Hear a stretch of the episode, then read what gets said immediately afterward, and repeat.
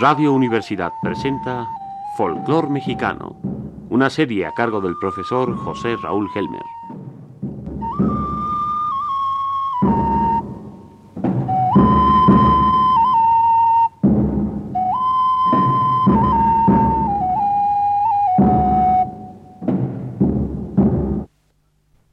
Amigos de Radio Universidad, la semana pasada hablamos de las chirimías y el toshacatl, extraño instrumento de bejuco y cuerno.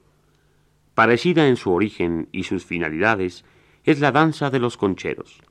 Esta danza viene conservándose a través de una cofradía religiosa muy importante, como la música de las chirimías, pero lo interesante es que aquellas jerarquías religiosas, muy complejas y difundidas en todo el centro del país, no están manejadas directamente por la Iglesia, sino por los indígenas mismos.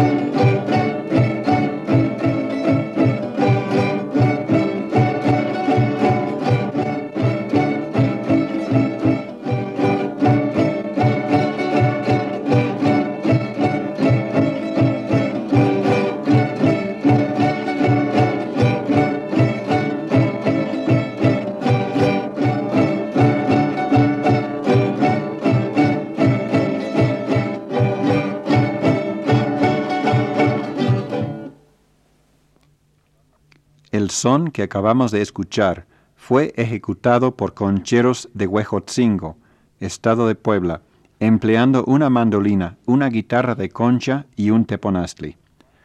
Los concheros bailan a la vez que tocan sus instrumentos de cuerda y cantan. Muchas de sus alabanzas significan, oculta detrás de las estrofas de la iglesia, reverencia hacia sus dioses antiguos. Sin embargo, hay una serie de alabanzas a Juan Diego y a la Virgen de Guadalupe que muestran la fervorosa veneración al indígena, que por su pulcritud espiritual pudo conocer a la Virgen cuya tez acusa el cálido color del barro moreno, que la identifica en la mente indígena como su benefactora y protectora.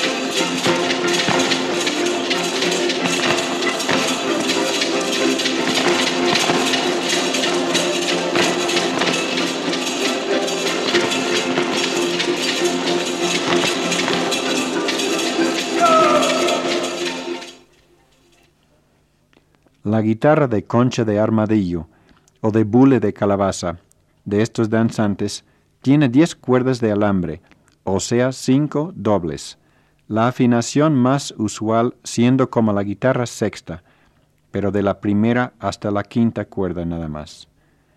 El rasgueo se hace con la muñeca suelta, con los golpes fuertes de arriba para abajo. La afinación se logra a base de clavijas, tarea no tan fácil con tantas cuerdas. Hay sones bailables que no llevan letra, pero sí ritmos complicados para apoyar los pasos intricados y varoniles de los danzantes.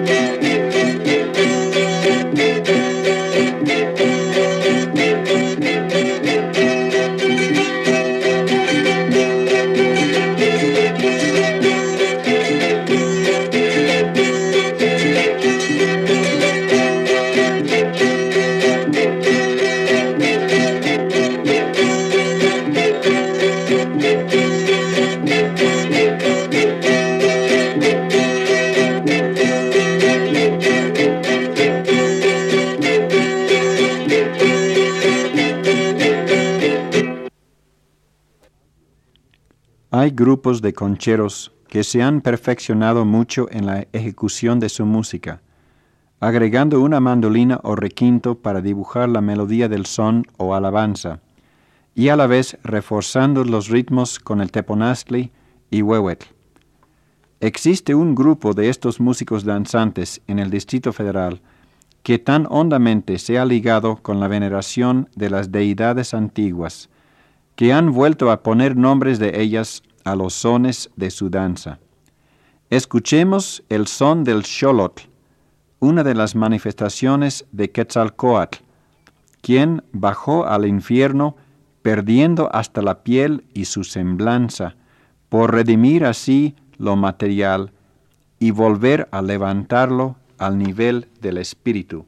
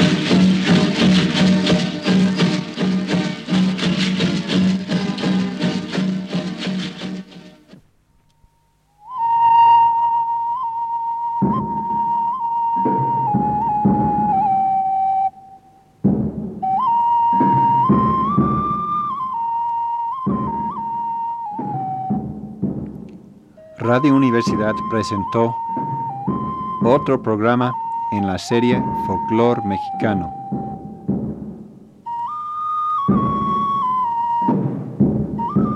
A cargo del profesor José Raúl Helmer.